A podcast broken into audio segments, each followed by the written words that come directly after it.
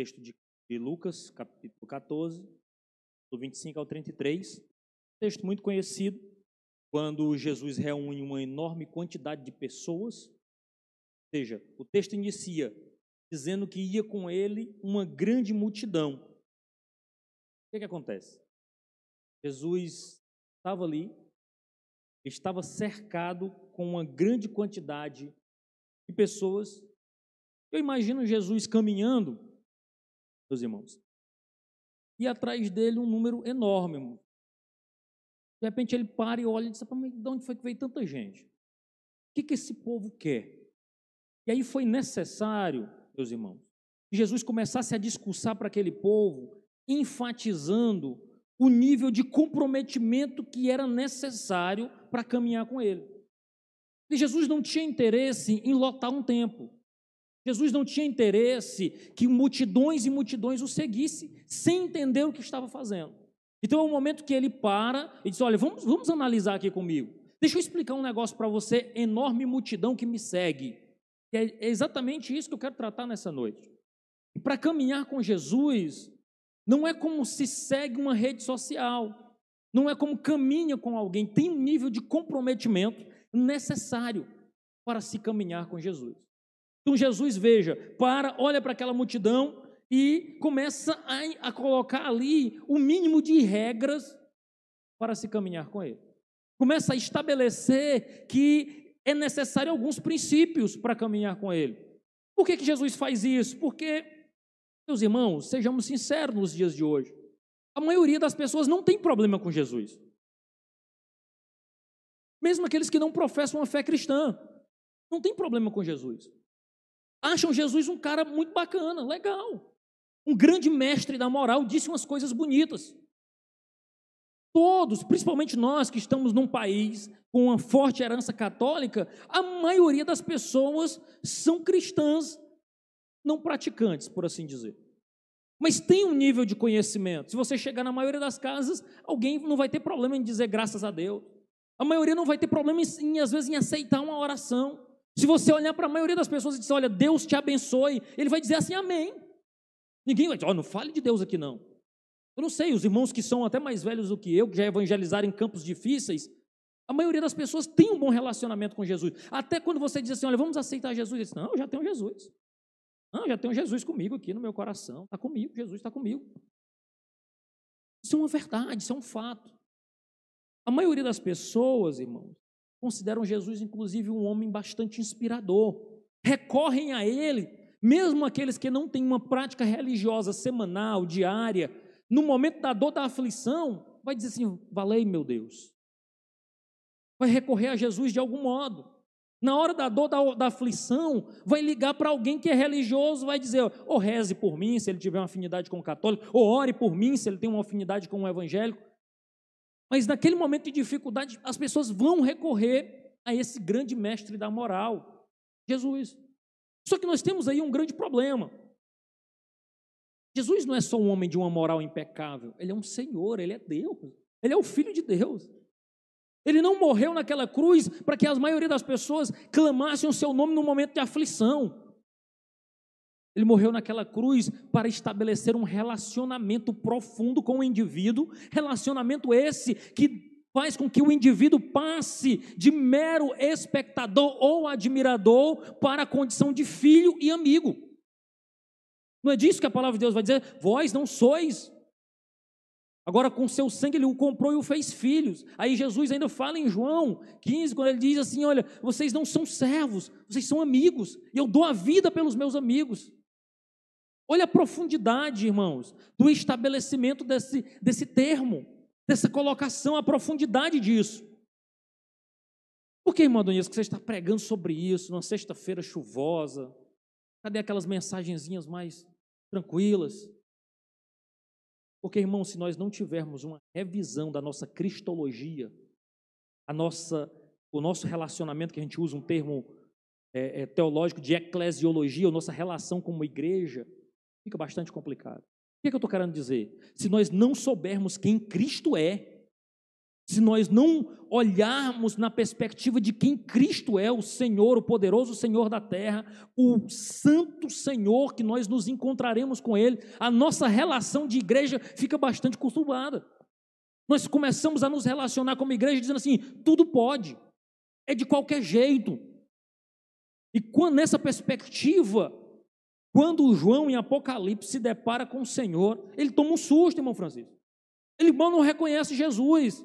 Porque ele começa a olhar a santidade de Jesus. Ele olha para Jesus e vê um Deus santo, poderoso.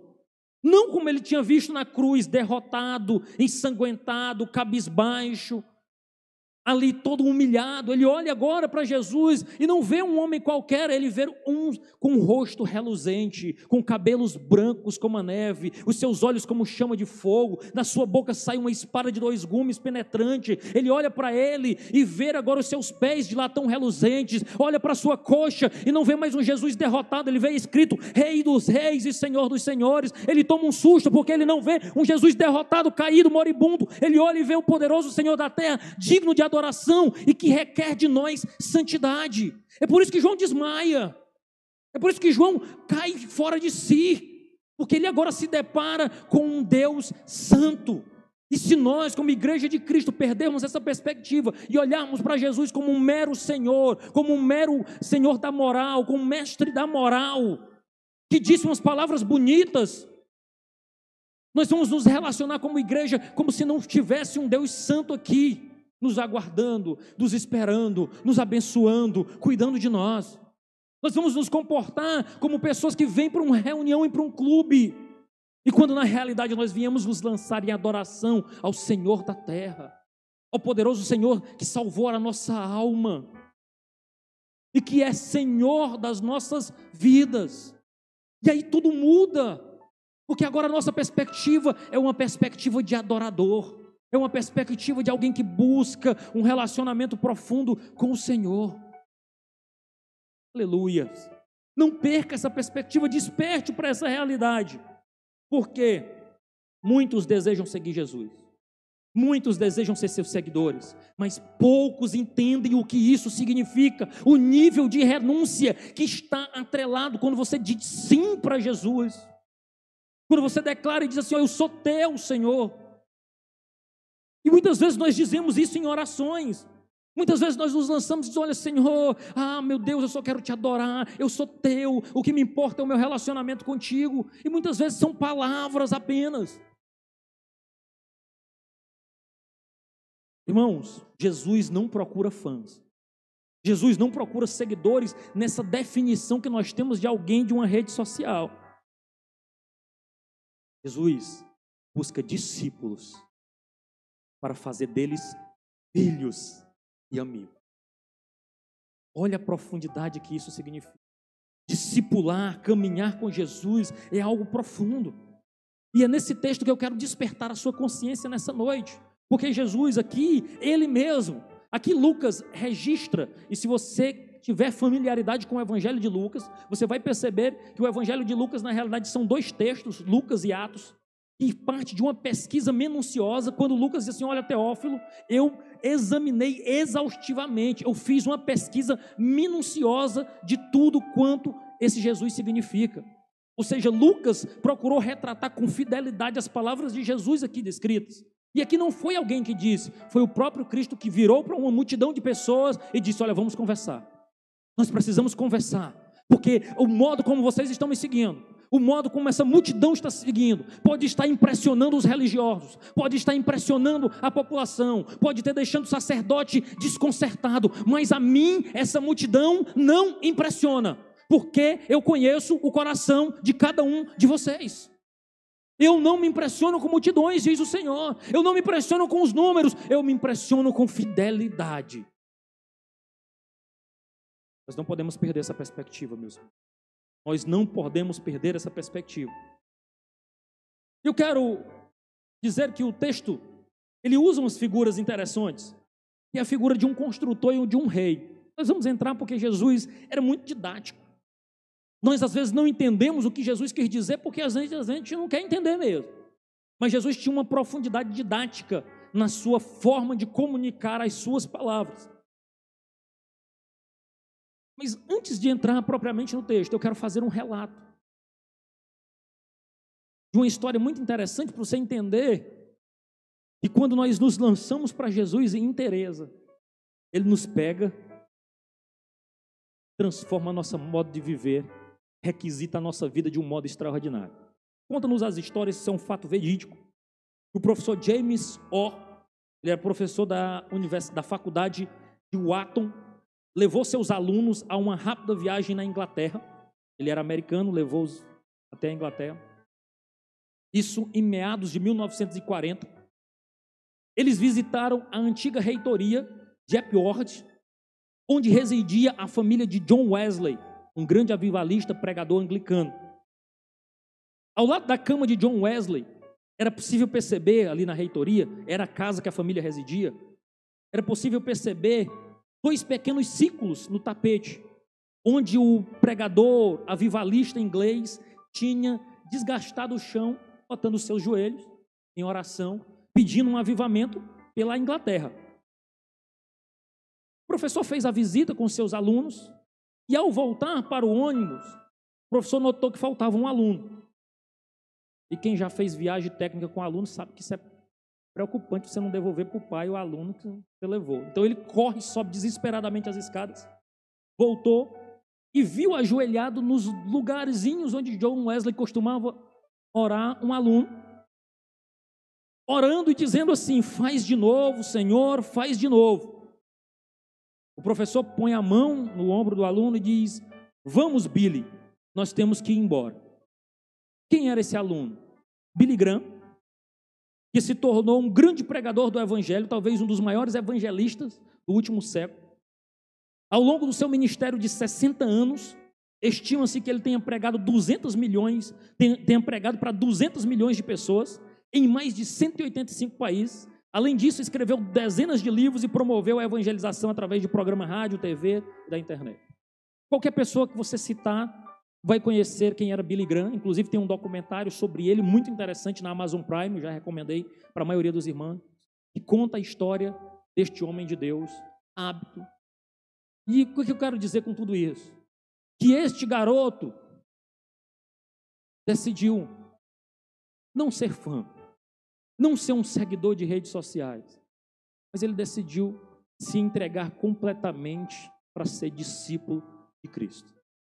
E com essa expectativa é que nós entramos no texto, porque eu não posso entrar num texto e lhe mostrar a força desse texto, a dureza desse texto, sem encher o seu coração também de esperança que existem pessoas que abraçaram esta fé e foram influentes e mudaram o mundo, mudaram a região onde eles estavam inseridos. E aqui nós temos alguém que Deus pegou para projeção, como Billy Graham, mas muitos outros morreram anônimos, mas extremamente conhecidos nos céus.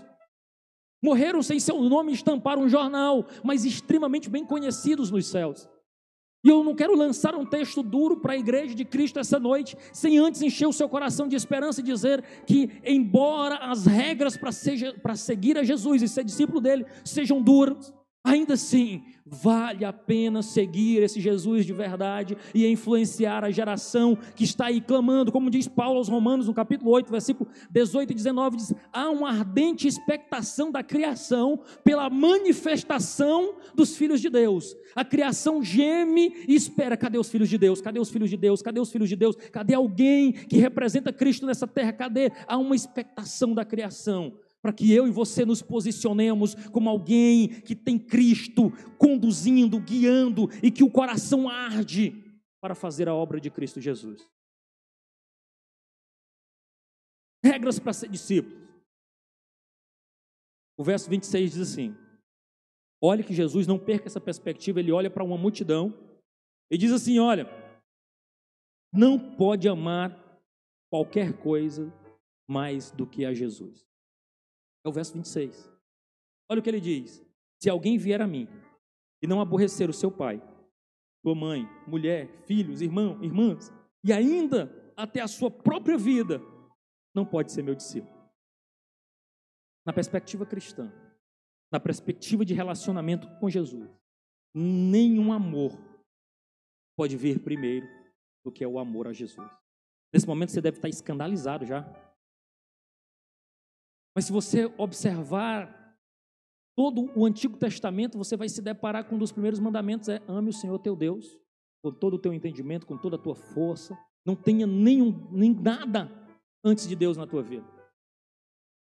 E quando você vai para o Novo Testamento, que Jesus resume os dois mandamentos, ele diz: "Olha, ame a Deus sobre todas as coisas. E o segundo mandamento é ame o próximo como a ti mesmo. Isso pode ser resumido toda a lei. Isso é a Bíblia que está dizendo, não sou eu. E aí talvez você pare e pense, mas que Deus que necessita de tanto amor é esse? Por que, que esse Deus é tão carente que quer que antes de tudo eu ame? Eu poderia raciocinar e pensar nessa perspectiva. Por que, que ele deseja que o meu amor seja só dele? Talvez com a mente mundana você diga, é porque ele é carente. É porque ele necessita ser amado. Aí eu digo, não. Amar a Deus sobre todas as coisas. Amar a Deus antes de tudo. Não é para ele, é para você. Amar a Deus é não ser escravo de mais nada. Deus está dizendo assim: olha, me ame e não seja escravo de ninguém. Não dependa de um amor de um homem ou de uma mulher. Me ame e não dependa de posses para viver. Me ame e qualquer circunstância à sua volta que desabar e seu amor estiver posto em mim, você vai passar por isso sem problemas. Mas se o teu coração, o teu amor tiver num relacionamento, tiver mesmo num filho, tiver em qualquer bem material, quando isso ruir, você perderá o que a gente costuma dizer as estribeiras, você perderá os pontos de apoio. Mas, no entanto, se o teu amor estiver lançado sobre o Cristo, completamente para Ele, por Ele, por meio dele, aí sim, tudo pode ruir. Mesmo a morte ceifando, mesmo a dificuldade batendo a porta, você vai entender que amar a Deus é proteção para os seus filhos. Amar a Deus é se proteger da escravidão do vício, é, é, se proteger da escravidão do pecado. Porque se o teu amor estiver colocado na coisa certa, que é Cristo Jesus, você não será escravo de mais nada. Se relacionar com Jesus necessita um nível de entrega dessa natureza. De modo que eu acho muito interessante, irmão Gilberto, o que acontece com Eliseu. Quando Elias, irmão Francisco, vai e chama ele, o texto bíblico diz lá, 1 de Reis, primeiro livro de Reis, 19, do 19 ao 21, diz assim: Elias saiu dali e encontrou quem? Eliseu, filho de Safete, que estava lavrando 12 juntas de boi adiante dele. E ele estava com a décima segunda junta. Elias passou e lançou seu manto sobre ele. Então Eliseu deixou os bois, correu atrás de Elias e disse: Deixa ir beijar meu pai e a minha mãe, e então eu o seguirei. Elias respondeu: Vá e volte, pois você sabe o que fiz com, você, o que fiz com você. Eliseu voltou para trás, pegou a junta de boi e os sacrificou, e com os equipamentos do boi, cozeu a carne e deu ao povo, eles comeram. Então levantou, seguiu Elias e o serviu.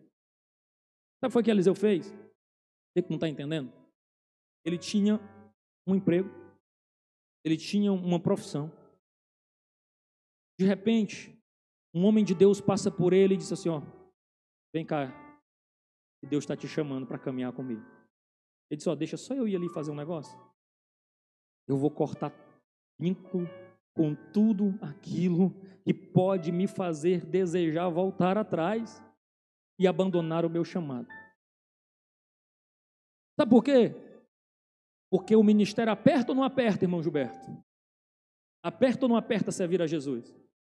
Aí tem hora que a gente diz assim, rapaz, ou vontade de voltar. Ou se eu tivesse um negocinho para me voltar, eu voltava. Eliseu disse assim, rapaz, para não ter esse sentimento, eu vou logo matar o boi, fazer um churrasco, entregar para o povo. Eu não vou ter para onde voltar. Eu não vou estar lá dividido. É mais ou menos assim quando a gente se, se apega com Jesus. A gente diz assim, Jesus, eu quero cortar vínculo com tudo, porque eu não quero ter nem para onde voltar. Porque eu estou no melhor lugar. Louvado seja o nome do Senhor. O hino da harpa cristã, eu não vou me atrever a cantar, porque o irmão Gilberto já cantou três aqui nessa noite, muito bem. Mas diz assim: olha, e em fervente oração, vem o meu coração na presença de Deus derramar. Mas só pode fluir o que estás a pedir quando tudo deixares faltar.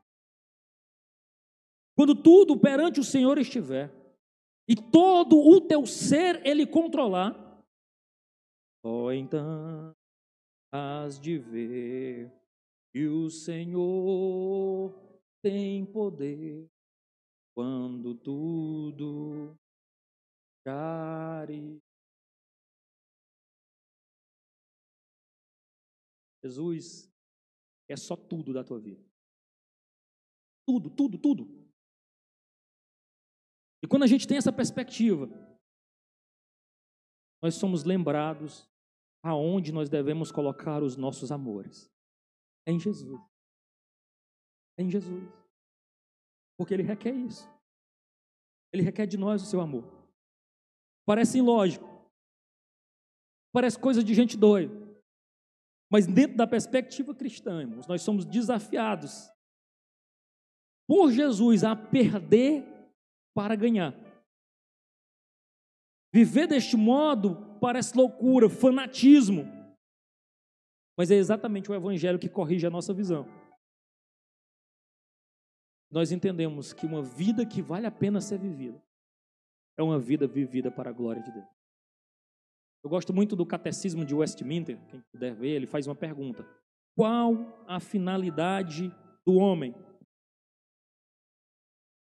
catecismo é feito em forma de perguntas. Eu tento ensinar isso aos meus filhos. Eu, qual a finalidade principal do homem? E eles devem me responder assim: glorificar a Deus e alegrar-se nele para sempre. Qual a sua finalidade? Glorificar a Deus e alegrar-se nele para sempre. Não perca essa perspectiva. Porque senão você vai achar que você foi feito para outra coisa.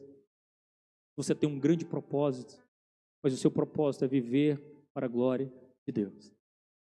Louvado seja o nome do Senhor. Segunda regra, está no verso 27, a parte A. Carregar a cruz. Ô oh, irmão, eu sei que a gente tem uma tendência a flexibilizar o cristianismo, mas cristianismo sem cruz não faz sentido. Tem uma cruz.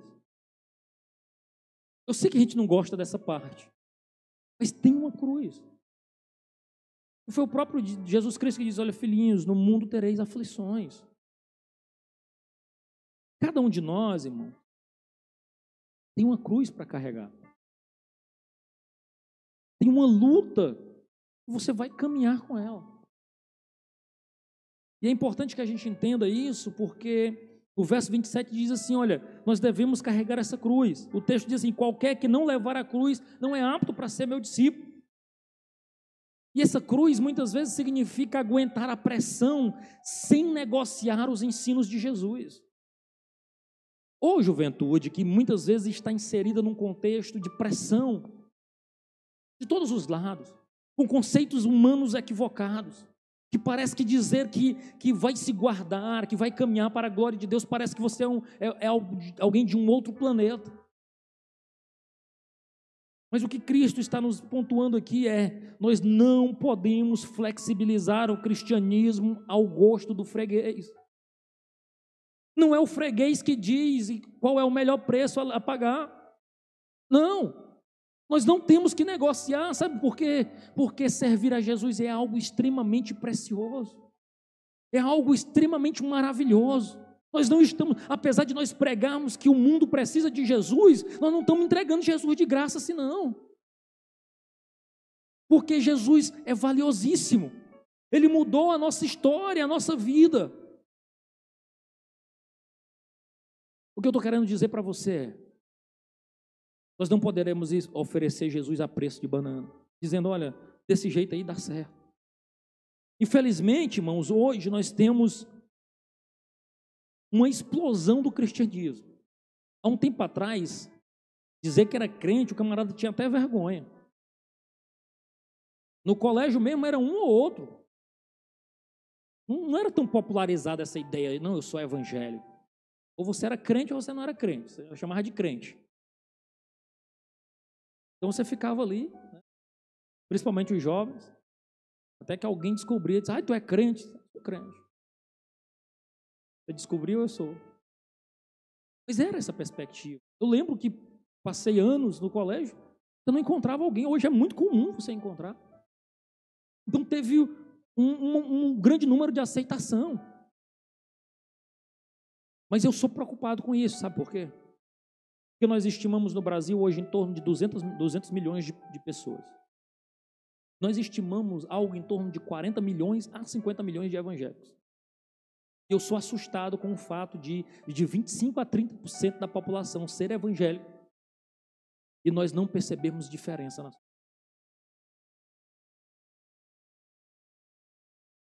E aí eu lhe digo, que pior do que cristianismo nenhum é um subcristianismo.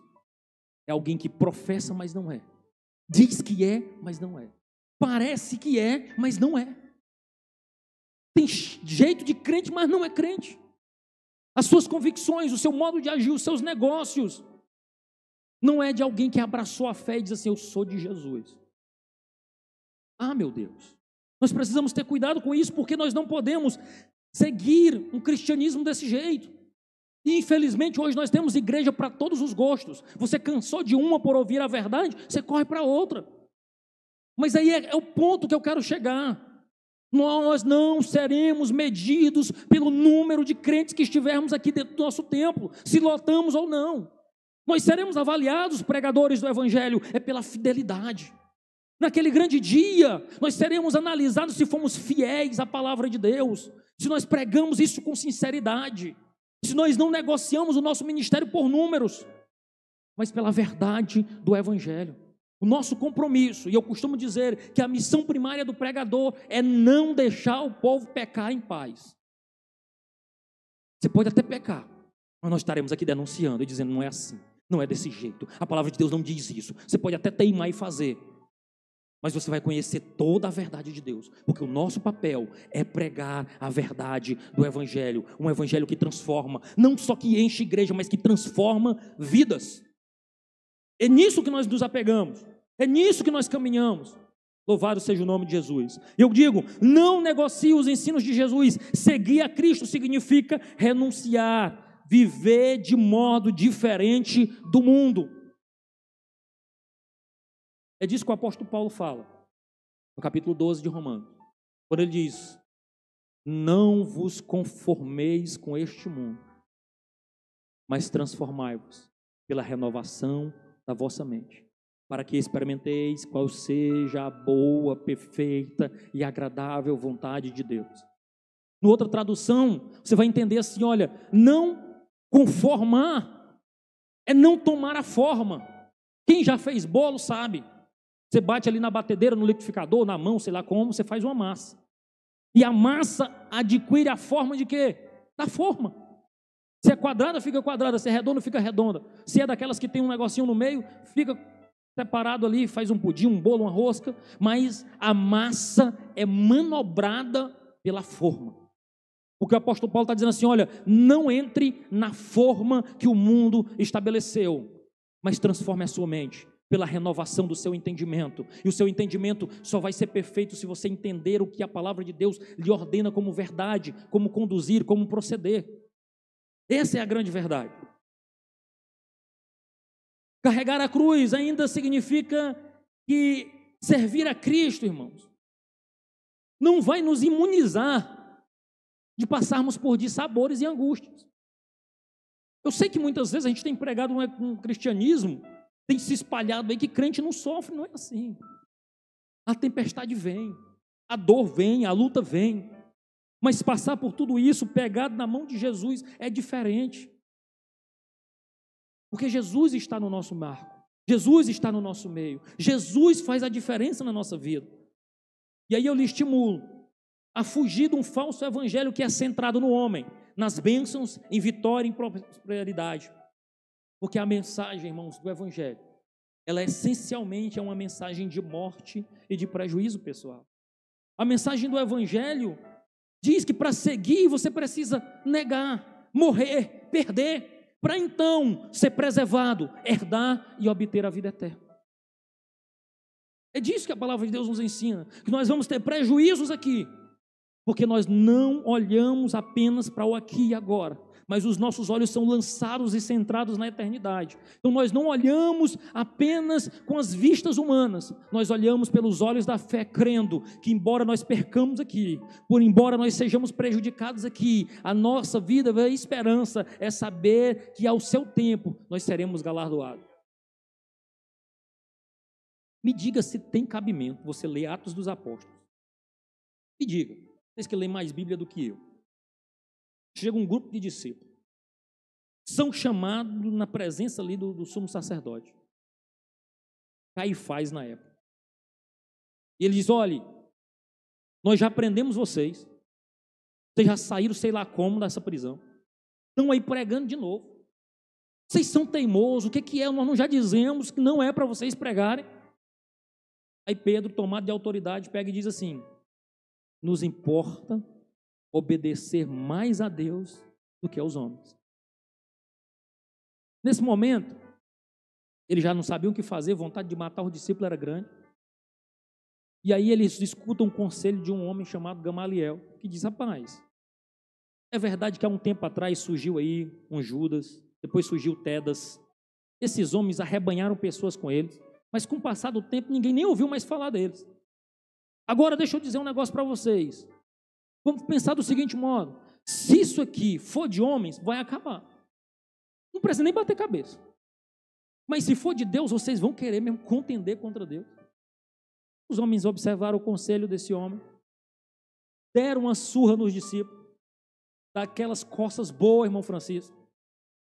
E aí o melhor é o seguinte: como você deve pensar, eles saíram chateados, brigando, dizendo, o que, que eu fiz da minha vida para seguir esse tal de Jesus? Estou apanhando aqui e ele fez foi ir para o céu. Não foi isso que aconteceu? Não. Eles saíram alegres pelo privilégio de ter tomado uma surra de sofrer pelo nome de Cristo. Faz sentido ser crente? Tem lógico. Mas sabe o que, que ele diz? A nossa esperança é a sua vinda. A nossa esperança não está aqui.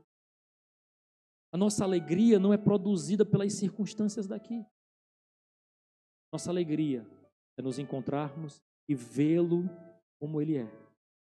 Conhecê-lo plenamente e sermos conhecidos dele. Essa é a nossa viva esperança.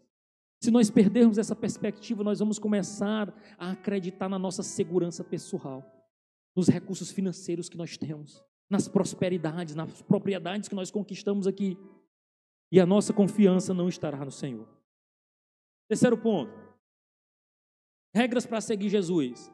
E não me segue. O texto diz assim: aquele que não carregar a sua cruz e não vier após mim, não pode ser meu discípulo. Ou seja, para ser discípulo de Jesus, tem que segui-lo. É o verso 27, final do verso 27. Só que existem algumas implicações para seguir Jesus. Nós estamos inseridos numa geração confusa, que é a geração das redes sociais. É mais ou menos assim que funciona. Se você tem uma certa admiração por uma personalidade das redes sociais, você vai até essa rede social, marca lá num botãozinho e segue aquela pessoa. Se aquela pessoa posta uma foto posta uma frase ou um vídeo que você gostou, a tendência natural é você curtir, comentar ou compartilhar aquele conteúdo. No entanto, se a pessoa postou algo que você não gostou, não apreciou, sabe o que você faz? Você rola a tela do celular e passa para a postagem seguinte e vai embora.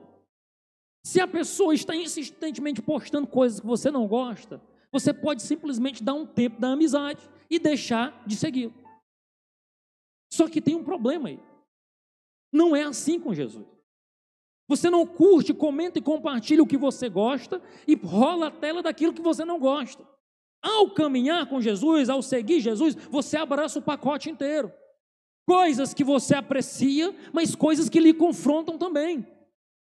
E sabe o que, que muitas vezes nos confrontam? Os nossos pecados especialmente os nossos pecados de estimação, que nós não gostamos de deixá-los. Orgulho, a vaidade, que muitas vezes está centrado no coração.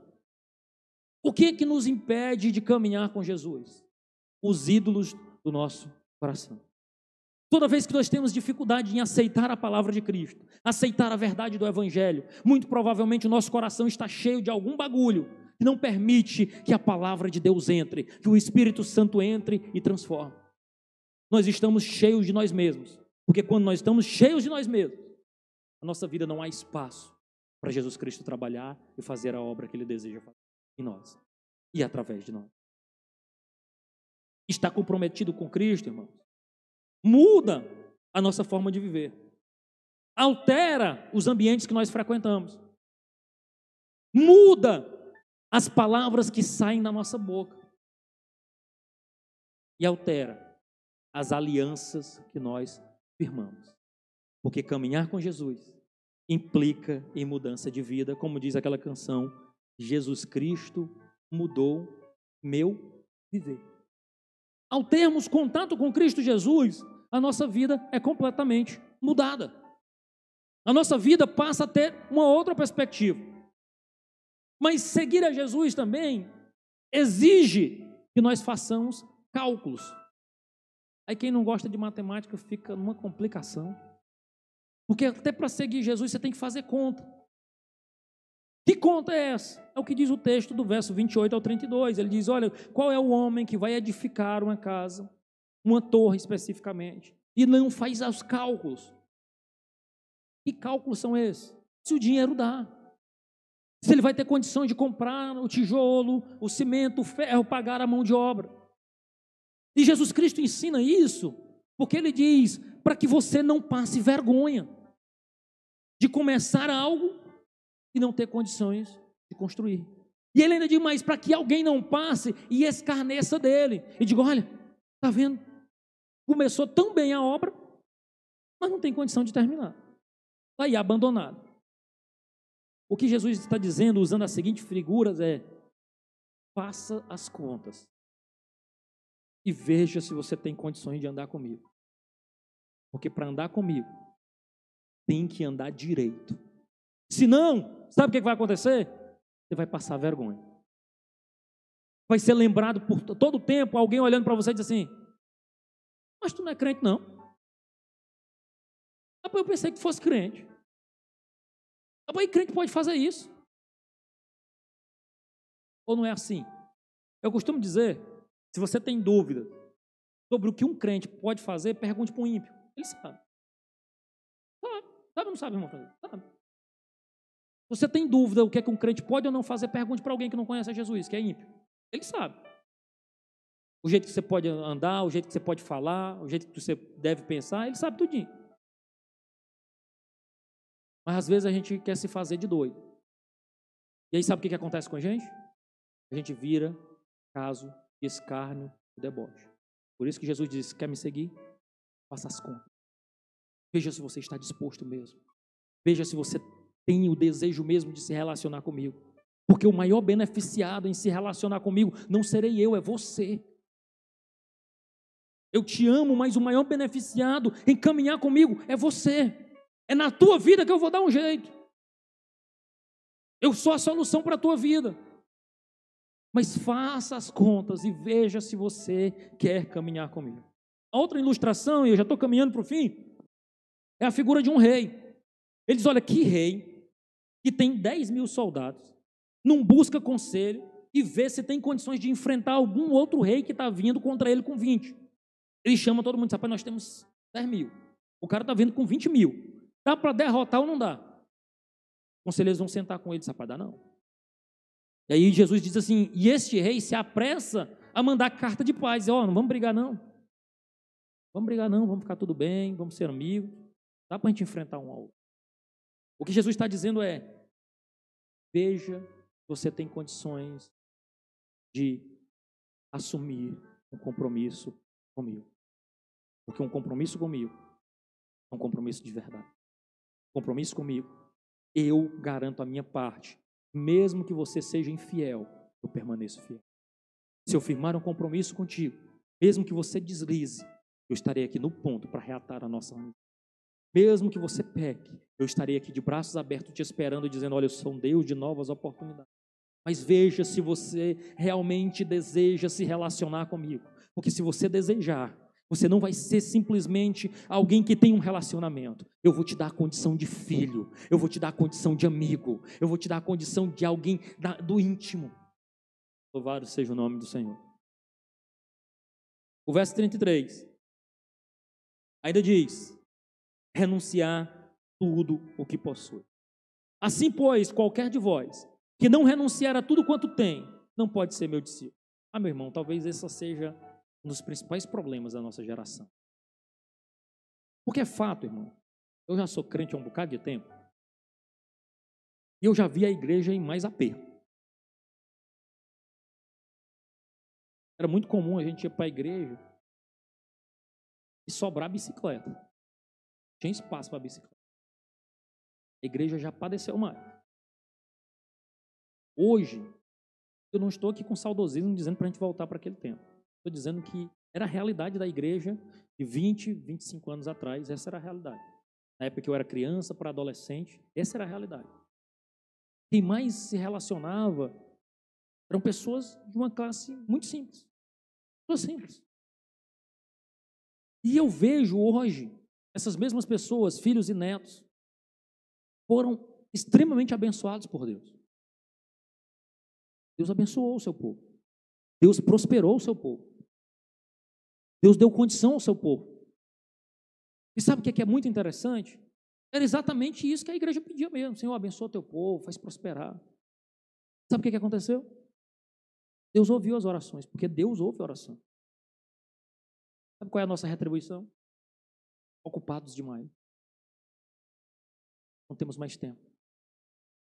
Quando a gente ia na dificuldade, ia. Não sei se você está compreendendo o que eu estou dizendo, mas uma das grandes dificuldades é você renunciar tempo. Eu costumo dizer que a gente às vezes paga para não fazer. Por muito tempo o povo corria atrás de dinheiro, hoje o povo quer tempo. O pessoal paga para não ir. Não, eu pago, mas não quero ir para campo missionário, não. O que está faltando? Eu pago. Porque virou os nossos ídolos. Tempo. Preciso ganhar dinheiro, preciso ganhar dinheiro. Para quê? Porque eu preciso ganhar dinheiro, eu preciso, preciso, preciso, eu preciso. E nesse afã desesperado de ter, possuir, de obter, de construir um nome para si, de ter uma ocasião, porque muitas vezes não é para abençoar o reino de Deus. É para abençoar a si mesmo. Em busca dos seus próprios desejos pessoais. E às vezes a gente coloca até o nome de Deus no meio. Mas não, é buscando um nome para si. Nós temos que ter muito cuidado com isso, irmãos. Porque aqui Jesus está dizendo assim: você precisa renunciar uma série de coisas para se relacionar comigo. Você precisa, para ter um relacionamento comigo, você precisa ter tempo comigo. Para se relacionar comigo, você vai precisar gastar tempo nesse relacionamento. É simples, compare o relacionamento de um amigo de um homem e de uma mulher se ele não gasta tempo. Se ele não tiver tempo para conversar, para dialogar, vai esfriar esse relacionamento. E aqui eu coloquei uma lista: renunciar dinheiro, renunciar tempo, planos e sonhos, relacionamentos e alianças. Meu Deus, como é difícil. A gente transformou em ídolos do nosso coração tudo isso.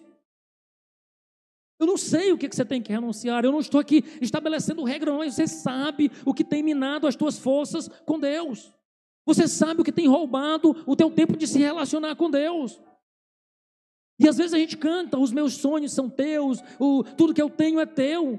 E a gente sai e começa a correr atrás dos nossos sonhos de novo. Porque não são dele, são nossos. E nós vamos gastar tudo que nós temos para realizá-los. Ah, meus irmãos, nós precisamos entender. Ou nós abraçamos essa perspectiva, ou nós seremos apenas alguém que professa uma fé, mas tem um estilo de vida completamente diferente da fé que abraçou. Incoerente com a fé que abraçou. O apóstolo Paulo, escrevendo aos Coríntios, no primeiro, a sua primeira carta, no capítulo 9, versículo 24, eu vou ler o texto para você entender. eu acho magnífico, porque fala para nós pregadores, fala de um modo geral. Ele diz assim: ó, vocês não sabem que os que correm nos estádios, todos na verdade correm, mas um só leva o prêmio? Corra de tal maneira que ganhe o prêmio. Todo atleta, em tudo se domina. Aquele para alcançar uma coroa corruptível, nós, porém, a uma incorruptível. Assim corro eu também, não sem meta. Assim luto, não como deferindo golpes no ar, mas esmurro o meu corpo e reduzo a escravidão, para que, tendo pregado a outros, não venha eu mesmo a ser desqualificado. O que Paulo está dizendo é: as pessoas lutam nos estádios, irmão. Se você já viu a preparação de um atleta de alta performance, você não sabe o que é renúncia.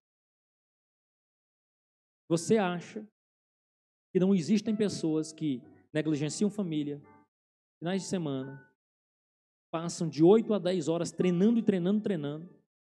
Todos eles fazem isso com um objetivo, lutando para disputar uma coroa corruptível. Paulo nos lembra, nós lutamos para uma incorruptível.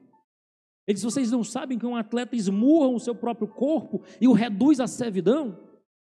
O que Paulo está dizendo é que você vai encontrar pessoas aí que vão gastar as suas vidas, vidas inteiras, em nome de publicação de, de artigo científico.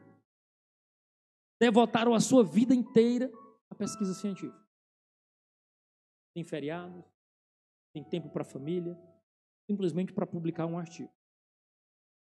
Porque eles colocaram aquilo como meta e objetivo da sua vida. Você vai encontrar atletas que treinam, treinam e treinam de novo. E pessoas que enviam seus filhos para centro de treinamento que eles ficam lá reclusos para treinar e ser o melhor do futebol ou de qualquer área, fazendo verdadeiros sacrifícios para quê? Para construir um nome para si. Aquelas pessoas encontraram algo e em seus corações está dizendo assim: eu encontrei algo pelo qual vale a pena viver. Vale a pena renunciar tudo para tê-lo. Você não entendeu que você já encontrou isso. Não em bens, não em troféus, não em medalhas, mas no seu próprio Cristo. Você encontrou alguém pelo qual vale a pena viver e morrer. Você encontrou Jesus. Aliás, ele te encontrou. E se assim é, não viva e não estabeleça um relacionamento de qualquer jeito. Porque Jesus não está interessado na multidão. Para a multidão, ele olha e diz: Olha, para me seguir, tem regras. Não é de qualquer jeito. Não é de qualquer maneira. Eu concluo dizendo: o que nos diferencia do mundo, nós que somos o povo da aliança, embora nós tenhamos potenciais para sermos iguais àqueles que não conhecem Deus, que vivem para si mesmos e que são obcecados por propriedades e interesses pessoais. O que nos diferencia é que nós precisamos entender que para preservar a nós mesmos, precisamos morrer para nós mesmos. Não é essa a mensagem do Evangelho?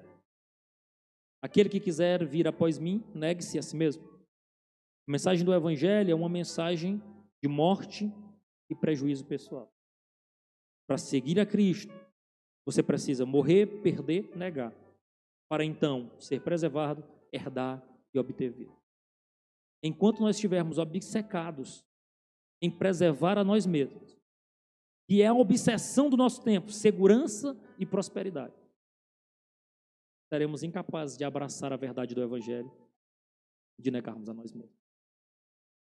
Quanto o nosso coração desejar segurança e prosperidade, que é o mesmo desejo daqueles que não conhecem a Cristo, seremos incapazes, irmão, de abraçar a nós viveremos como dizemos que somos cristãos, saindo por aquela porta e vivendo como aqueles que não conhecem a Jesus, vivendo como ímpios. Nosso cristianismo será apenas um cristianismo de palavras e discursos. Mas se o contrário, nós colocarmos os nossos joelhos no local da oração, como fez Billy Graham, e desejarmos os avivamentos que aconteceram no passado, desejarmos que a glória de Deus que já se manifestou no passado se manifeste mais uma vez. Então, então, seremos visitados por uma glória indizível. Viveremos modo indizível. Preciso que nós tenhamos essa perspectiva, essa esperança. E aquilo que nós já experimentamos em Cristo, nada, nada, nenhum sonho pessoal, nenhum projeto pessoal pode comprar. Essa é a verdade do seu coração, ore comigo nessa noite em nome de Jesus. Meu Deus, aqui está uma porção da tua igreja, Senhor. Você ouviu esta palavra? Meu Deus, eu tentei o máximo ser fiel àquilo que o Senhor colocou no meu coração.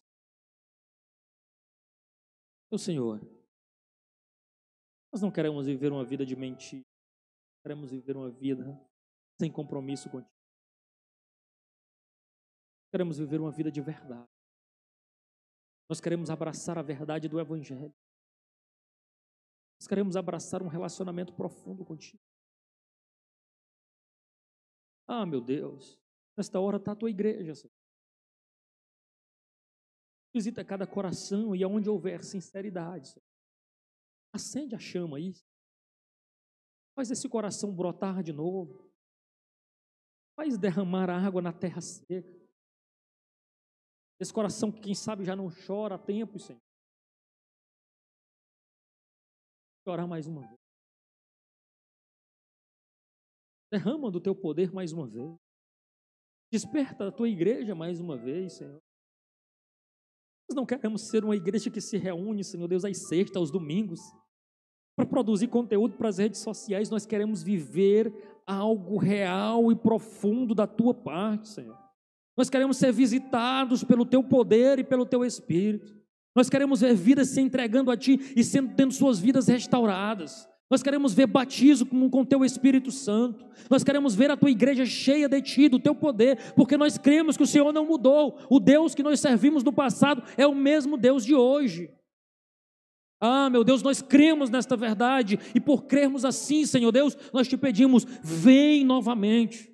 Nós oramos como Billy Graham, Senhor Deus, lá em 1940, faz de novo.